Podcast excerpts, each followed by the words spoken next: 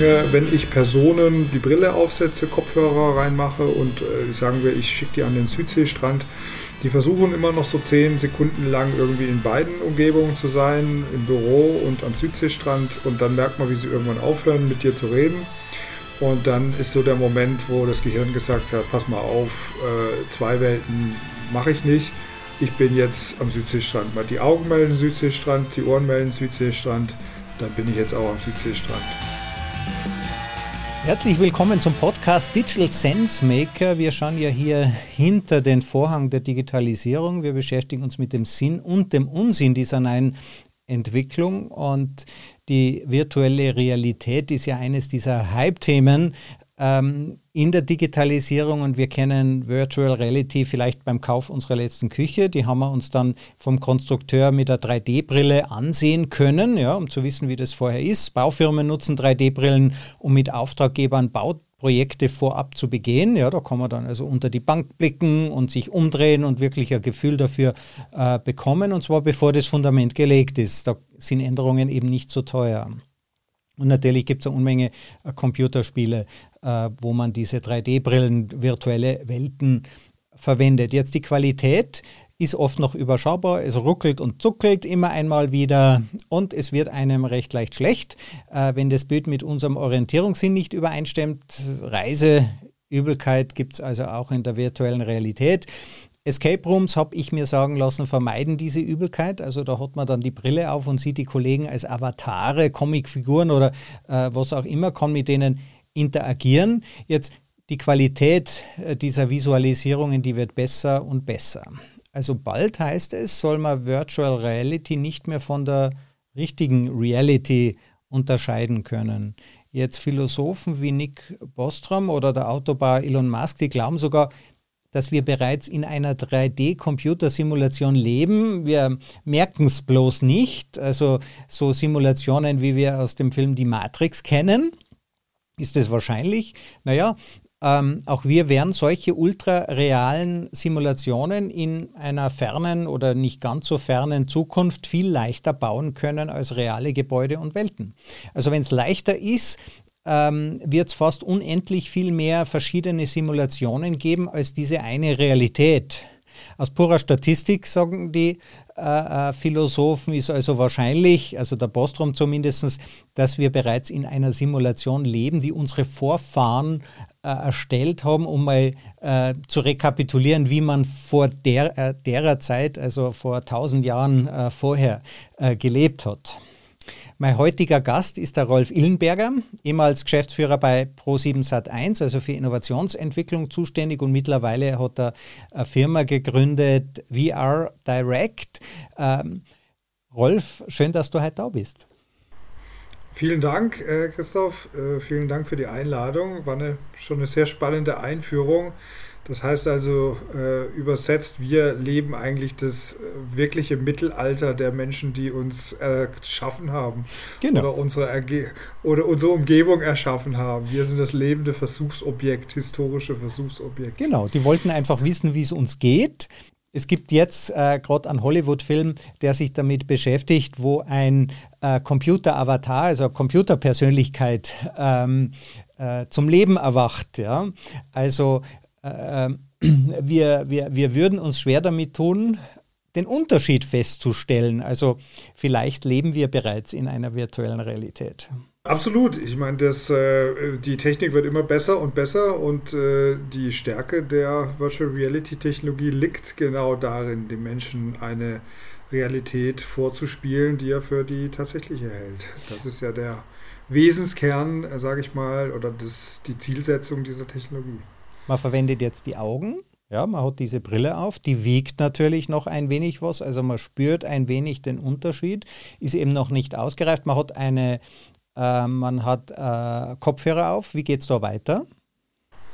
Ja, also wenn man es sich mal anschaut, vor äh, nicht mal einer Woche wurde von HTC ähm, die neue Brille ähm, released, die nennt sich Flow. Ähm, die wiegt jetzt tatsächlich nur noch 198 Gramm. Äh, das heißt also, das ist so ungefähr der Gegenwert der berühmten Tafel Schokolade. Ähm, also wenn man sich die anschaut, dann sind wir eigentlich schon in der Dimension einer stylischen Skibrille, sage ich mal. Also ich würde fast behaupten, es gibt Menschen, die tragen Regulärbrillen, die fast mehr wiegen als äh, diese Brille. Also wir sind, was den Formfaktor angeht, ähm, eigentlich schon mindestens die Hälfte des Weges dahin gegangen, äh, dass wir auf Brillen, auf normalem Brillenniveau ankommen. Und spätestens dann wird, die, wird der Formfaktor keine relevante Rolle mehr spielen in der Adaption der Technologie. Also ihr habt dann die, die, Brille, merkt die vielleicht gar nicht mehr, die hat natürlich eine ultra coole Auflösung. Ich sehe also alles ja, in der Auflösung meines Auges. Das iPhone ist ja bereits schon dort. Ähm, ich habe natürlich ungeheuer tolle Kopfhörer. Ja. Ähm, ein paar Sinne fehlen mir natürlich noch.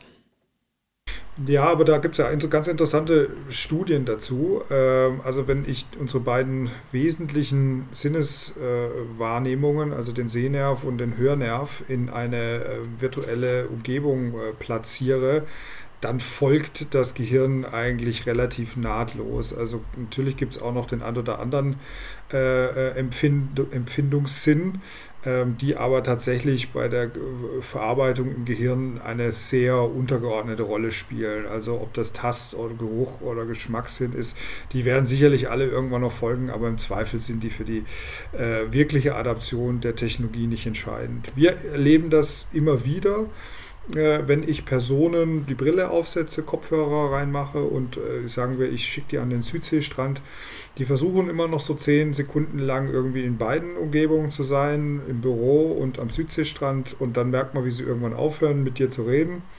Und dann ist so der Moment, wo das Gehirn gesagt hat, pass mal auf, äh, zwei Welten mache ich nicht. Ich bin jetzt am Südseestrand. Die Augen melden Südseestrand, die Ohren melden Südseestrand dann bin ich jetzt auch am Südseestrand. Und das ist natürlich äh, am Ende des Tages die unglaubliche Stärke, wenn man fast schon sagen will, das, das Suchtpotenzial, was diese, dieser Technologie innewohnt. Ähm, und was natürlich äh, von, von, von den Leuten, die professionelle Inhalte erstellen, sagen wir auch professionell genutzt wird, ob das Lerninhalte ist oder Marketing oder wie auch immer. Aber natürlich auch ein Suchtpotenzial hat, was man als Gesellschaft und als äh, Technologiebegleiter, sage ich mal, beobachten muss. Äh, das heißt, ähm, es reichen diese Sinne, diese starken Sinne aus, äh, dass ich da mich, mich, mich schon wirklich direkt einlasse. Äh, Gibt es denn da und, und, und sozusagen aus dieser Welt nicht mehr raus möchte? Unser, unser Gehirn hat ja immer den Wunsch, die aktuelle Situation möglichst zu rationalisieren. so entstehen äh, schnelle, einfache Meinungen, so entsteht Populismus in der Politik, so entsteht die schnelle Antwort, die man in der Partnerschaft äh, so äh, zwischen Tür und Angel gibt. Äh, unser Gehirn hat den Wunsch, in jeder Situation eigentlich Herr der Lage zu sein. Äh, unser Gehirn kommt schlechter mit klar, das hat man auch in der Corona-Pandemie gesehen, wenn Situationen diffus und chaotisch sind und im Prinzip nicht äh, äh, rational greifbar sind. Und äh, Virtual Reality äh, nutzt da natürlich äh, andere ähm, äh, ähm, Eigenschaften oder nutzt diese Eigenschaft des Gehirns am Ende des Tages auch, wenn nicht der Sehnerv und der Hörnerv entsprechend bespielt werden äh, dann sagt unser Gehirn, okay, danke, dann bin ich jetzt in dieser Welt. Und zwar in einer Art und Weise, und jetzt wird es interessant, dass das Gehirn davon ausgeht, es ist wirklich in dieser Welt. Das heißt also, wenn der Proband äh, den angesprochenen Südseestrand verlässt durch Ablegen der Brille, dann hat das Gehirn trotzdem abgespeichert, ich war jetzt am Südseestrand. Und das ist der große Unterschied zum Beispiel zum, zu, zu anderen Medien, ähm, ich sage jetzt mal eher Lean-Back-Medien, zum Beispiel dem Fernsehen. Das beim Fernsehen sitze ich auf meinem Sofa und schaue am Sonntagabend den Tatort. Und aber mein Gehirn ist die ganze Zeit in einer Lean-Back-Haltung. ich weiß, da berieselt was, da passiert was. Das zieht mich zwar auch in seinen Bann, manchen mehr, manchen weniger, aber ich werde es nie als eigenes Erlebnis äh, wahrnehmen, außer vielleicht im Albtraum danach. Aber an sich ist es was, was außerhalb meiner Wahrnehmung äh, äh, stattfindet. Und das ist der Unterschied. VR bin ich am Südseestrand und mein Gehirn verarbeitet es und speichert das ab als ob ich diese Situation tatsächlich in diesem Moment erlebt habe. Und das ist natürlich die ultimative Stärke von, äh, von dieser Technologie. Und vielleicht auch die Gefahr davon. Ähm, du hast ja auch das Suchtpotenzial angesprochen und es scheint ja auch so zu sein, ähm, wenn, wenn, also es gibt den einen Aspekt, ich kann dort dann auch wirklich Urlaub machen. Oder? Also das heißt, das Erlebnis, das ich hatte, das sichtbare Erlebnis zumindest, sagen wir einen Flugzeugflug, ja, also ich kann in diesem virtuellen Strand zwar nicht baden gehen, aber der Flugzeugflug über oder ein Ballonflug über eine ähm, Wüste Gobi zum Beispiel, da fühle ich mich wirklich so, als hätte ich das erlebt. Natürlich, äh, also das wird ja auch, die Technologie wird ja dann auch äh, diverse Erlebnisse, äh, die wir heute noch in Realität äh, erleben wollen oder anstreben. Das muss jetzt auch gar nicht der, der, der Flug über die Wüste sein, da reicht ja schon der Konzertbesuch oder äh, der, sagen wir mal, Venedig zu sehen oder Jerusalem zu sehen oder was weiß ich. Also Dinge, die uns, die wir heute natürlich in der Realität äh, erleben wollen, wird die Technologie ersetzen und wird sie für viele auch adäquat ersetzen. Also viele werden in der Zukunft sich die Frage stellen, warum soll ich nach Venedig reisen oder nach Jerusalem? Soll man den Aufwand machen, die Kosten haben, ähm, äh, den, ja, den ganzen Stress, der damit verbunden ist, wenn ich das genauso gut auch in der virtuellen Umgebung äh, erleben kann? Und wir müssen uns immer klar machen, ähm, Technologie ist auch immer eine Frage von Generationen und von Sozialisation mit der Technologie. Äh, wir äh, hören das jetzt, was ich sage, und sagen sich, nein, VR wird nie Venedig ersetzen können. Aber für unsere Kinder- und Enkelkindergenerationen, die mit der Virtual Reality Brille aufwachsen werden und mit der Erfahrung, Dinge virtuell zu erleben, für die wird es nachher keinen Unterschied machen, ob ich ein Erlebnis äh, oder für die wird andersrum der Mehrwert, etwas real zu erleben, äh, nicht der entscheidende Mehrwert sein, ähm, um ähm, äh, um den Aufwand trotzdem auf sich zu nehmen, sondern die werden damit ganz normal aufwachsen. Also die italienische Küche, weiß ich aus eigener Erfahrung, in Venedig ist auch nicht besonders. Also die hat sich schon auf das Tourismusniveau heruntergelassen. Also wegen am Essen braucht man nicht hinfahren, man sieht sich die Dinge an, äh, hat auch das entsprechende Erlebnis und solche Städten sind ja eh brutal überlaufen. Ja? Und wenn man sich, äh, ich denke gerade Machu Picchu würde ich mir total gern mal äh, als virtuelles Erlebnis anschauen, weil bis man da oben ist, äh, äh das soll anstrengend sein. Das entscheidende gedankliche Konzept, was man sich da ja klar machen muss, ist, dass Virtu die virtuelle Realität aber auch loslöst von diesen tatsächlichen ähm, äh, Umgebungen. Also Machu Picchu ist für uns, die wir noch mit der realen Welt verhaftet sind, so das Verrückteste, was man vielleicht real besuchen kann. Ähm, wenn ich natürlich irgendwann in Virtual Reality lauter surreale Plätze und Erlebnisse erleben kann, dann wird, werden wir natürlich auch an den Punkt kommen, dass man jungen Leuten sagt, äh, hier schaut mal Venedig an und die finden es unglaublich langweilig, weil es gar nicht mehr mithalten kann mit den, äh, äh, mit den Umgebungen, den Erlebnissen, die man in einer virtuellen Realität äh, wird erleben können. Also da wird schon eine, da wird schon eine äh, Weiterentwicklung geben, die sich äh, relativ schnell loslöst, ähm, zumindest wenn wir über Entertainment reden, von tatsächlichen realen Möglichkeiten und realen Umgebungen. Facebook hat ja jetzt angekündigt, erstens den Namen ändern zu wollen, damit man sich von seinem sozialen Netzwerk etwas löst, denn es gibt ein viel wichtigeres, größeres, tolleres Projekt. Man will das Metaverse, also eine komplett virtuelle Realität schaffen. Was hältst du davon? Also mir ist wichtig, dass man bei dem Thema zwei Dinge voneinander trennt. Das eine ist äh, die Vision äh, des Metaverse, die natürlich schon viel äh, länger existiert, als sie jetzt Mark Zuckerberg äh, propagiert und die Interessen des Unternehmens Facebook äh, an sich.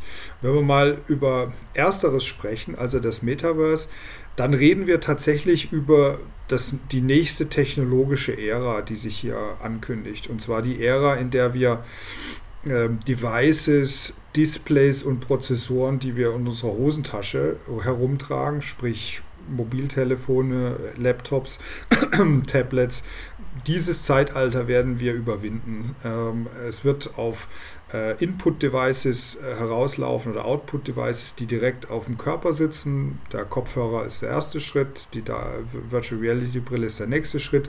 Bei den anderen Sensoren lehne ich mich jetzt nicht so weit aus dem Fenster. Ähm, aber äh, es wird auf diese Devices rauslaufen. Ich werde über Sprache mit der Technologie interagieren. Äh, und äh, das Metaverse ist letztlich dieses, dieser Layer, dieser virtuelle Layer, der über unsere reale Welt äh, drüber gelegt wird. Das Processing findet in der Cloud statt äh, und wir werden im Prinzip als menschliche Akteure äh, eingebunden in eine Mischung aus realer und virtueller äh, Umgebung, die äh, sozusagen alles überspannt. Und die Grundvision des Metaverse ist, dass innerhalb dieser Welt eine äh, volle Interoperationalität vorherrscht. Das heißt also, ich kann mit meinem Avatar äh, äh, äh gleichzeitig socialisen, ein Game spielen und äh, irgendwie in der Arbeit ein Business-Meeting machen, obwohl also ich verschiedene Anwendungen dafür nutze. Also man kennt ja die Avatare aus äh, den Spielen. Ähm, und, und die Leute investieren ja da viel Geld, die richtige Kleidung, die richtige Waffen, all das zu haben. Das heißt, äh, äh, World of Warcraft ist ja bereits äh, für viele ein, ein, ein, ein Ersatz für ein richtiges Leben, wenn man äh, boshaft ist.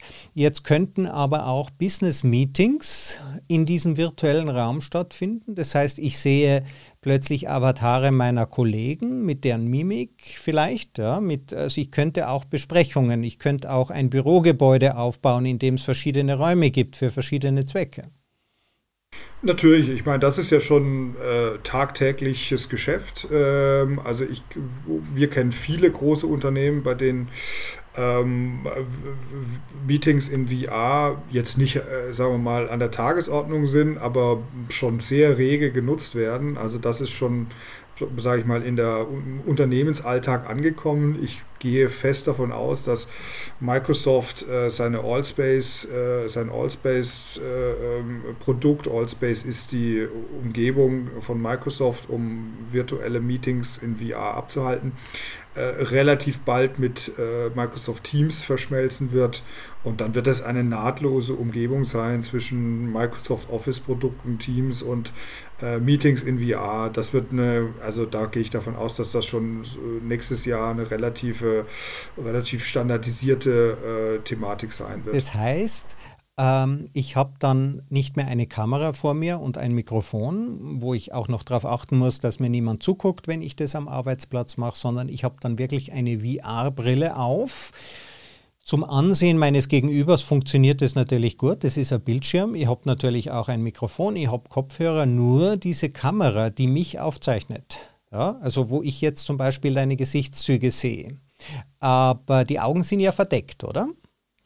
Nein, die neue ähm, VR-Brillengeneration ähm, hat dafür schon sehr gute Sensoren, um deine Mimik äh, in, äh, sozusagen aufzuzeichnen. Das ist nicht mehr klassische Kameratechnik, sondern eher äh, kommt eher aus der 3D-Sensorik, aber äh, die Technologie ist schon da. Also deine Gesichtszüge in, ähm, auf den Avatar zu übertragen, ist eigentlich auch schon technologisch weitgehend äh, funktionsfähig, sage ich mal. Also ich äh, habe eine Kamera, die Punkte in meinem Gesicht aufzeichnet und man sieht, ob ich so den Mundwinkel nach unten ziehe oder lache nach oben. Äh, das wird alles aufgezeichnet. Es gibt ja einen sehr genauen Scan von mir bis auf die Hautpore runter, bis auf das Barthaar. Ähm, das heißt, es kann es abbilden und überträgt darauf dann auch meine Mimik. Geht es auch bei den Augen, weil die sind ja eigentlich unter der Brille. Ja, ja, also die Augen äh, werden über die Brille, auch die Augenbewegung wird in VR. Also wir können zum Beispiel ganz gut erfassen, wo schaut jemand hin. Ähm, das geht über die Sensoren, die in der VR-Brille drin sind, mittlerweile relativ problemlos. Gut, das heißt, ähm, auch wenn jetzt noch nicht alles geht, aber es wird, es kommt da die Technik, die mein Gesicht genau analysiert und ein recht realistisches Bild davon überträgt, das aber nicht von Beleuchtungsproblemen heimgesucht wird, von äh, Unterbrechungen, von, von Schwierigkeiten, die Kameras haben. Ja, also ich sag mal so, die ähm, äh, man würde sicherlich diesem Thema Metaverse jetzt nicht gerecht werden, wenn man die heutige technologische äh, Verfügbarkeit äh, zum Maßstab äh, erhebt. Da findet man sicherlich noch ganz viele einzelne Bereiche, wo man sagt, das ist noch nicht ausgereift, das ist noch nicht consumer-friendly, das ist noch nicht massenmarkttauglich, gar keine Frage. Also äh, ich glaube auch eine Oculus Quest 2 von, von Oculus oder eine Pico Neo 3, das sind noch keine Devices, äh, die jetzt hier für einen großen, breiten B2C, Consumer-Massenmarkt äh, gedacht und gewünscht sind. Äh, wir sind da immer noch in einer, in der Pilotphase.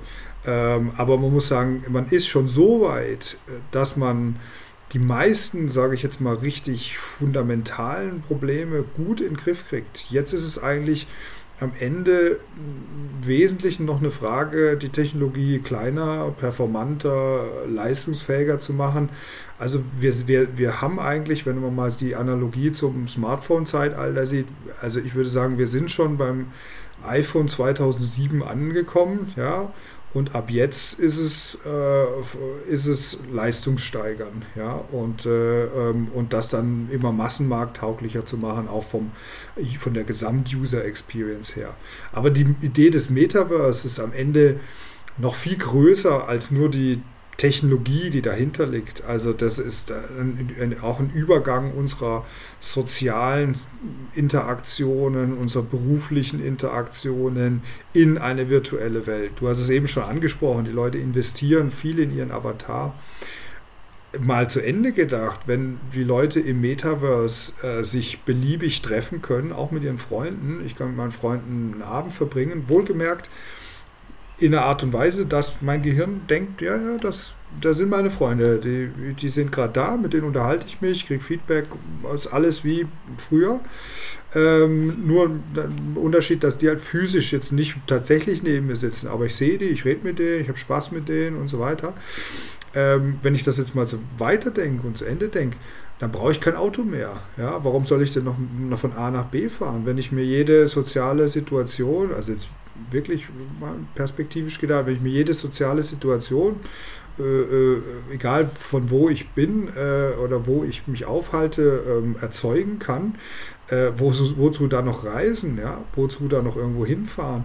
Und dann bin ich natürlich schnell an dem Punkt, dass ich mich frage, was machen denn nun Automobilhersteller, ja? Also äh, wo, was ist der, oder auch was ist das Statussymbol in der Metaverse-Welt, ja? Also natürlich werden die Leute weiter das Bedürfnis haben zu konsumieren, natürlich werden die Leute das Bedürfnis haben, sich zu optimieren, sich darzustellen. Und dann bin ich bei der ganzen Thematik der virtuellen Güter, ähm, äh, NFT, äh, Blockchain basiert, was auch immer aber Güter, die rein virtuell existieren, aber trotzdem einen Wert haben. Ja. Also wir werden uns ja sehr langsam an diese Geschichten herantasten und wir haben ja früher auch nicht gedacht, dass wir jemals ein Mobiltelefon benötigen werden. Also ich kann mich noch gut an die Zeit erinnern, wo wir jeden für einen Snob hielten, der so ein Handy hatte. Ja. Ähm, und so entwickelt sich ja auch unser Gefühl für die Technik weiter. Und es ist wirklich so, ich habe äh, viele Zoom-Gespräche Treffen mit meinen Freunden, wirklich am Abend. Ähm, und dann, wenn wir, als ich mit danach mit meiner Frau im Bett haben wir uns darüber unterhalten und es hat sich so, die Erinnerung war die gleiche wie bei einem physischen Treffen. Ja, das Treffen selber hat nicht ganz diese Qualität, aber die Erinnerung, die Qualität bleibt. Nur eine Frage habe ich jetzt noch, was ist mit dem Bier? Ja, das Bier muss ich dann alleine zu Hause trinken, aber ähm, solange ich das Gefühl habe, mein äh, Kollege nebendran äh, trinkt auch ein Bier, bleibt mir der soziale Aspekt ja erhalten. Aber es gibt ja noch eine andere Komponente, äh, die man da nicht äh, vernachlässigen darf, das, ist das ganze Thema Umwelt, ähm, was meines Erachtens da sehr betracht, beträchtlich reinspielt. Ja? Also wir reden alle über Mobilitätswende, Energiewende, also Energiewende gleich Mobilitätswende oder umgekehrt. Also wenn wir das ernst meinen, dann sollte so viel wie möglich an Interaktion, gerade auch im beruflichen Umfeld, ich verstehe, dass viele Leute sagen, im privaten muss doch auch noch menschlicher Kontakt, das wird ja auch nicht von heute auf morgen äh, zu Ende sein, aber gerade im beruflichen Umfeld, also ich glaube, wir haben jetzt schon den Zeitpunkt erreicht, äh, wo ich nicht mehr für einen Termin von München nach Berlin fliegen kann. Klar. Das war vor Corona selbstverständlich. Selbstverständlich. Äh, reihenweise sind die Menschen morgens nach in den Flieger gestiegen und abends wieder zurück. Die Zeiten sind vorbei. Also wer heute für einen Termin nach Berlin fliegt, finde ich, muss sich gesellschaftlich rechtfertigen warum dieser Termin diese, äh, ähm, äh, diesen CO2-Ausstoß jetzt gerechtfertigt hat. Ja. Das wird sicherlich trotzdem immer äh, ab und an noch äh, möglich sein, aber ich glaube, dass die, dass die, dass, äh, die Wahrnehmung solcher äh, Reisetätigkeiten hat sich verändert. Und also das ist natürlich der Nährboden für für virtuelle Konferenzen im, im, im also beruflichen Kontext. Ich, ich glaube das auch, ich merke das auch. Das heißt, ich war letzte Woche erst in Nigeria, um mir dort das Startup-Ökosystem, Fintech-Ökosystem anzusehen. Ich unternehme gern Weiterreisen, aber die tägliche Reise, ja, der, äh, jeden zweiten Tag der Flug irgendwo hin, das möchte ich eigentlich nicht. Und vor allen Dingen, wenn ich an, an heute nach Berlin fliege, dann kann ich nicht eine Stunde später äh, in Paris und noch mal eine Stunde später äh, in San Francisco einen Termin wahrnehmen da ja. ist es einfach der, der, Zeitverlust, ja, selbst wenn man äh, die Reise. Äh, äh, ja. Also ich glaube, es ist natürlich kein Zufall, dass Mark Zuckerberg, äh, sage ich mal, gerade in den Nachwehen der Corona-Pandemie das Metaverse ausruft. Also das hängt für mich schon zumindest äh, von einer zeitlichen Dimension äh, miteinander zusammen. Natürlich hat sich die ganze, das ganze gesellschaftliche Verständnis von Homeoffice, äh, Homeschooling, über Videokonferenzen, über virtuelle Veranstaltungen, nicht reisen müssen, nicht reisen wollen. Äh, das hat sich natürlich in anderthalb Jahren Pandemie um, um 180 Grad gedreht. Und das ist natürlich auch der, sagen wir mal, der Kontext, in dem jetzt die Mark Zuckerbergsche Metaverse-Vision erst so richtig ihre Tragweite entwickeln kann, weil jetzt die Bereitschaft da ist, auch, auch klar ist, das funktioniert. Ich kann ja aus, aus meinem Wohnzimmer heraus arbeiten, ohne dass die Welt untergeht. Und Unternehmen haben verstanden, es macht nichts, dass ich meinen Mitarbeiter seit einem Jahr, oder das heißt, es macht nichts, wäre uns allen lieber gewesen, es wäre nicht so gekommen, aber es hat funktioniert, es hat geklappt, dass meine Mitarbeiter ein Jahr nicht im Büro waren, die, der, die Betriebstätigkeit geht weiter. Und da stößt natürlich jetzt genau diese Vision rein, aber wie gesagt, ähm, ich äh, äh, mahne immer dazu, die Vision und den äh, äh, Protagonist äh, Facebook da voneinander zu trennen. Also Facebook hat jedenfalls das Geld, das, äh, äh, das Ganze durchzuziehen und, und die Power und, und die Leute. Und es wird sicher sehr viele Menschen geben, die werden das auch erstmal ausprobieren.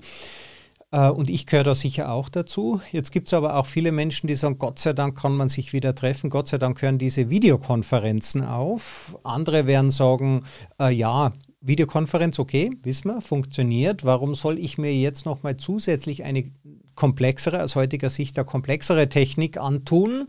Ja, ähm, also was direkt auf den Augen tragen. Ich nehme meine Umgebung nicht mehr wahr.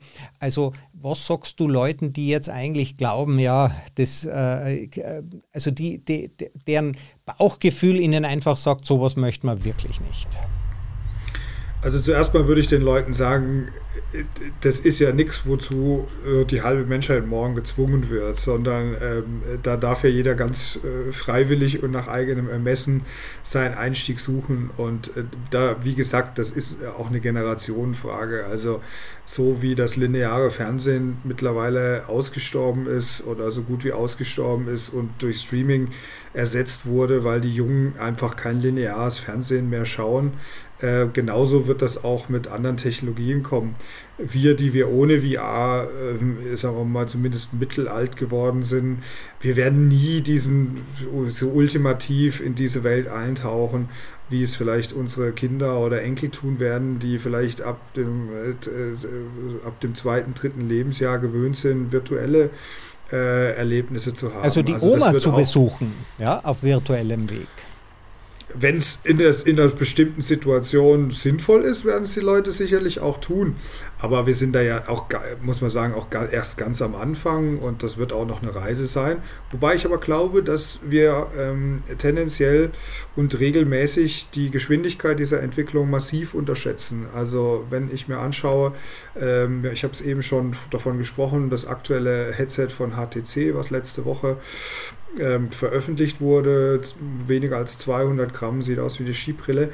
Das sieht aus wie die Photoshop-Visionen, die wir 2015, 2016 äh, als künstlerisches äh, Element äh, entwickelt haben. Das ist reales reales Device heute. Und wenn man äh, sich klar macht, wie exponentielles Wachstum funktioniert, und wir sind bei Technologie im, im exponentiellen Wachstum, dann wage ich die Prognose, in drei Jahren äh, wird eine VR-Brille nicht mehr größer sein als eine Brille, wie wir sie äh, gerade aktuell äh, den ganzen Tag auf der Nase tragen.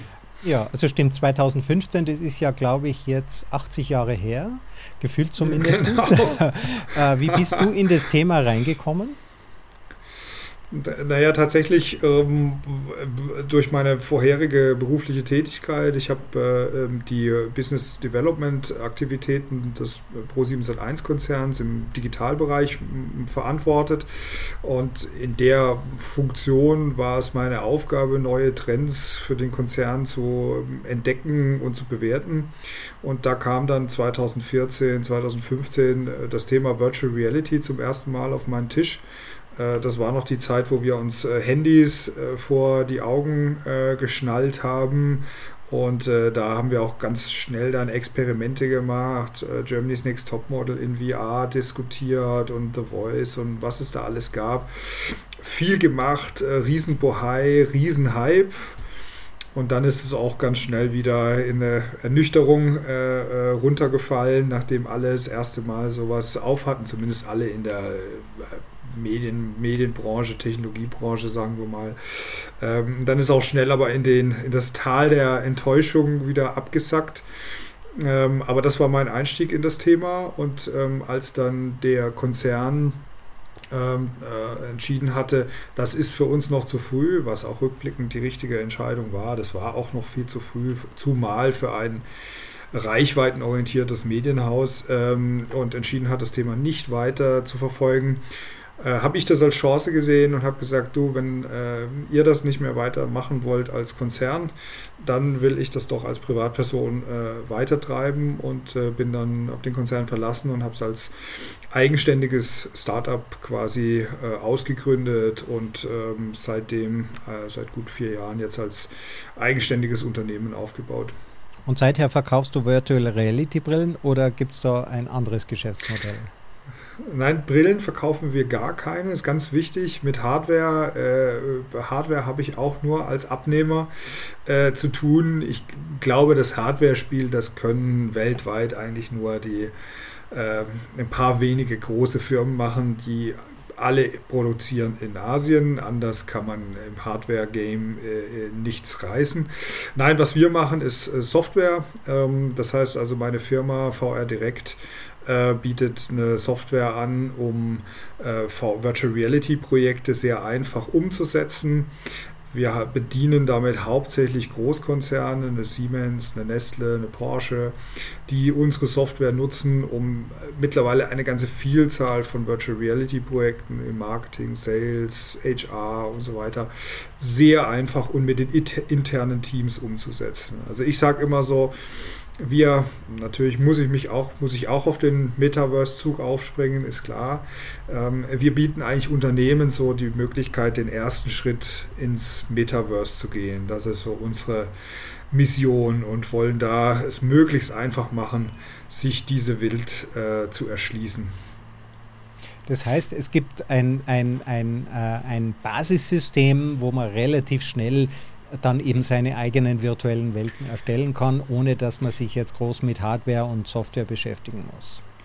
Richtig, also wir haben eine Softwarelösung, ähm, die ähm, im Prinzip die ganze Wertschöpfungskette von Virtual Reality Projekten abdeckt, die Erstellung von Projekten, Hosting von Projekten und auch das, die Distribution. Ähm, und damit können Kunden, ich sage immer so ganz plakativ PowerPoint für VR, Äh, damit kann eben auch ein Kunde, der überhaupt keine Ahnung von Technik und Programmierung hat, ähm, äh, im Prinzip von einem Moment auf den anderen loslegen. Und ob das der HR-Manager ist, der einen Trainingsinhalt umsetzen will, oder der Marketing-Manager, der eine Produktdemo machen will, oder der Event-Manager, der irgendwie ein Event umsetzen will, kann das mit unserer Software selber tun.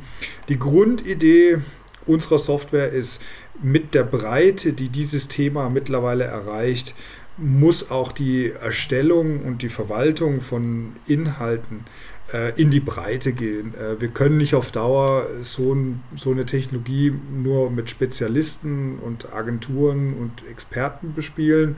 Das funktioniert nicht, sondern wir müssen auch Tools zur Verfügung stellen, mit denen der, äh, der wie man so schön sagt, Me and You-User arbeiten kann. Da kommen keine Hochglanzproduktionen raus, aber da kommt was Nützliches raus. Und wir wollen da ein Tool äh, dem Markt zur Verfügung stellen, eine Plattform zur Verfügung stellen, mit der im Prinzip jeder in fünf Minuten äh, loslegen kann. Und äh, das scheint ganz gut zu funktionieren. Wir erleben jetzt eine Situation, dass die Hardware, ähm, wir haben es eben schon angesprochen, an einem Punkt ist, dass die für Unternehmen eigentlich absolut tauglich ist. Ähm, ob das eine Oculus Quest 2 ist, äh, da macht es ein Oculus nicht immer ganz einfach, aber äh, die Hardware ist gut. Ähm, ob, oder eine Pico Neo 3, die jetzt gerade erschienen ist.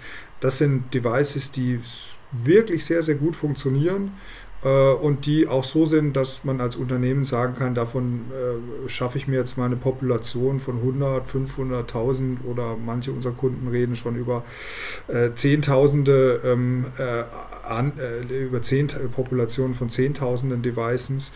Und dann habe ich halt auf einmal eine Grundgesamtheit innerhalb eines Unternehmens, äh, mit dem ich absolut arbeiten kann, ob das in der Ausbildung ist oder in Sicherheitsschulungen oder in vielen, vielen anderen Bereichen. Gibt es da konkrete, da konkrete Anwendungsbeispiele?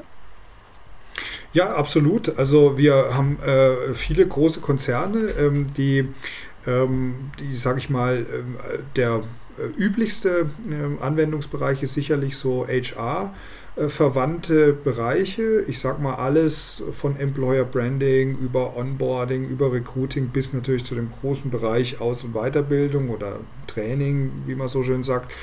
Ähm, das ist natürlich der Bereich, der auch durch, durch die Erfahrung in der Corona-Phase äh, motiviert, jetzt unheimlich stark in diese virtuellen Lösungen reingeht. Also ich glaube, kein Konzern möchte sich vorwerfen lassen, dass falls uns, was hoffentlich nicht passieren wird, aber falls uns nochmal eine solche Situation ereilt, dass er dann nicht entsprechend vorbereitet ist und entsprechende technische Lösungen entwickelt hat. Wir haben Kunden, Automobilhersteller, die haben die Situation gehabt, dass ein komplettes Ausbildungsjahr, wenn man so will, ausgefallen ist, weil die Auszubildenden schlicht und einfach nicht in die Ausbildungsstätte kommen konnten. Äh, und da reden wir über äh, eine dreistellige Zahl von Auszubildenden pro Jahr. Ähm, und da laufen jetzt Projekte, die komplette Ausbildung mit unserer Plattform zu virtualisieren. Ähm, nicht nur für den Katastrophenfall oder für, den, äh, für die Krisensituation, sondern auch um in der ganz normalen, regulären Ausbildung in Zukunft hybrid zu arbeiten zwischen physisch am Modell, am Objekt, am Auto äh, und virtuell in der, in der Brille. Und das und, ist ein ganz typisches auch, Beispiel. Und auch an verschiedenen Standorten wahrscheinlich zur gleichen Natürlich. Zeit. Natürlich, also auch kollaborative Elemente mit drin zur gleichen Zeit. Ähm, wobei man sagen muss, viele der, ähm, also man muss immer ein bisschen aufpassen, so eine Aufgabe von, von uns als ähm, Experten dass die Unternehmen sich nicht gleich zu viel zumuten. Also man hat oft so die Situation, ja, ich hätte gerne äh, die gesamte Ausbildung, äh, auch gleich noch äh, mit Avatar und kollaborativ und gleich noch die, Aus die Prüfungssituation und alles abgespeichert Datenbank und DSGVO-konform muss auch sein. Und äh, also so das Wolkenkuckucksheim und wenn wir dann erklären, äh, kann man schon technisch alles machen, aber kostet dann auch äh, Budget XY, dann ist schnell wieder Realitätssinn angesagt. Also wir empfehlen immer, die Technologie ist ganz neu. Die hat einen super Hype, die hat auch gerade viel Interesse. Aber Unternehmen sollten sich da nicht verheben. Also umso höher man für den ersten Anlauf die Latte setzt, umso größer ist die, das Risiko, dass man sie auch reißt. Ähm, und ähm, da haben viele Unternehmen in den letzten drei Jahren so eine Erfahrung gemacht, ähm, dass man Projekte gestartet hat mit völlig überzogenen Zielsetzungen. Und wir äh, plädieren eigentlich immer dafür, fangt mal an. Äh, lasst uns mal ein einfaches Projekt rauspicken, lasst uns mal einen äh, Ausbildungsberuf nehmen, nicht gleich 20, lasst uns mal eine Maschine nehmen, nicht gleich 50, lasst uns mal den Inhalt produzieren, nicht gleich äh, ähm, äh, kollaborativ um sich in die Sache reinzutasten, um Erfahrungen zu sammeln, um Kompetenz aufzubauen, um Organisationsstrukturen auch zu etablieren, die das Ganze pflegen und betreuen sollen. Ähm, sonst mutet man sich da auch äh, oft zu viel zu. Und das aber wiederum ist was, was jetzt langsam sehr gut und in der Breite sehr stark passiert. Also mit kleinen Experimenten Erfahrung sammeln und dann auch schauen, was funktioniert. Die Latte nicht zu hoch legen, damit man sie nicht reißt. Sehr interessant. Was ich auch mitnehme, ähm, die Erfahrung, die Erinnerung danach, äh, an, nach so einem virtuellen Erlebnis ist so, dass das Gehirn dann nicht mehr zwischen Realität und dem unterscheidet. Wir Menschen sind ja beziehungsorientierte Menschen. Wir wollen Beziehungen über große Distanzen äh, pflegen. Die Japaner, du hast ja auch Erfahrung mit Japan, sind ja da oft noch äh, viel weiter. Äh, wird man in Zukunft auch sein Liebesleben über Virtual Reality pflegen können? Ach, das macht, passiert ja heute schon. As, as we speak, ja. Also ähm, also auf die, auf die Headline, Japaner heiratet seine virtuelle Frau, äh, mit der rechne ich eigentlich täglich. Äh, wahrscheinlich ist sie schon passiert und nur an mir vorübergegangen. Ähm, also die Fähigkeit äh, dieser Virtual Reality Technologie, ähm, Realität vorzuspielen, das, was man in der Branche als Immersion bezeichnet, die Fähigkeit zur Immersion, die ist natürlich äh, die Stärke dieser Technologie bis hin zu einer Suchtgefahr und das wird alle Lebensbereiche umfassen. Äh, also das wird man in der Ausbildung nutzen, damit der Proband äh, ein tatsächliches Gefühl der realen Situation hat. Das wird man im Marketing nutzen, damit Leute das Gefühl haben, dieses Produkt möchte ich auch in der Realität besitzen. Und das wird natürlich auch im sozialen Leben passieren. Problematisch wird es natürlich dann, wenn man sich klar macht, dass die digitalen äh, ähm, äh, Wesen, mit denen man da interagiert, womöglich oder sogar wahrscheinlich gar nicht in echt existieren, also gar keine Avatare echter Menschen sind, sondern eigentlich nur ähm, Ergebnisse eines Algorithmus, ja, und mir der Algorithmus schickt mir der Algorithmus meine Traumfrau oder meinen besten Kumpel ähm, und auf einmal äh, stelle ich fest, dass ich mich äh, von meinem virtuellen Gegenüber besser verstanden fühle als von den realen Menschen in meiner Umgebung. Das wird sicherlich für viele Menschen passieren und da werden wir auch eine Antwort drauf finden müssen als Gesellschaft. Ja, ich denke, mit jedem Vorteil finden wir die Nachteile mit dazu. Und auch wenn die Gefühle dieser Computerwesen nicht echt sind, unsere Gefühle sind ja echt. Wir können zu solchen Wesen echte Gefühle entwickeln. Und das ist ja das, was uns äh, zum Menschen macht. Und da wollen wir auch sehr sorgsam äh, damit umgehen. Das waren jetzt sehr äh, spannende Inputs. Äh, Rolf Illenberger, vielen herzlichen Dank, dass du in meinem Podcast zu Gast warst. Vielen Dank, Christoph. Hat sehr viel Spaß gemacht.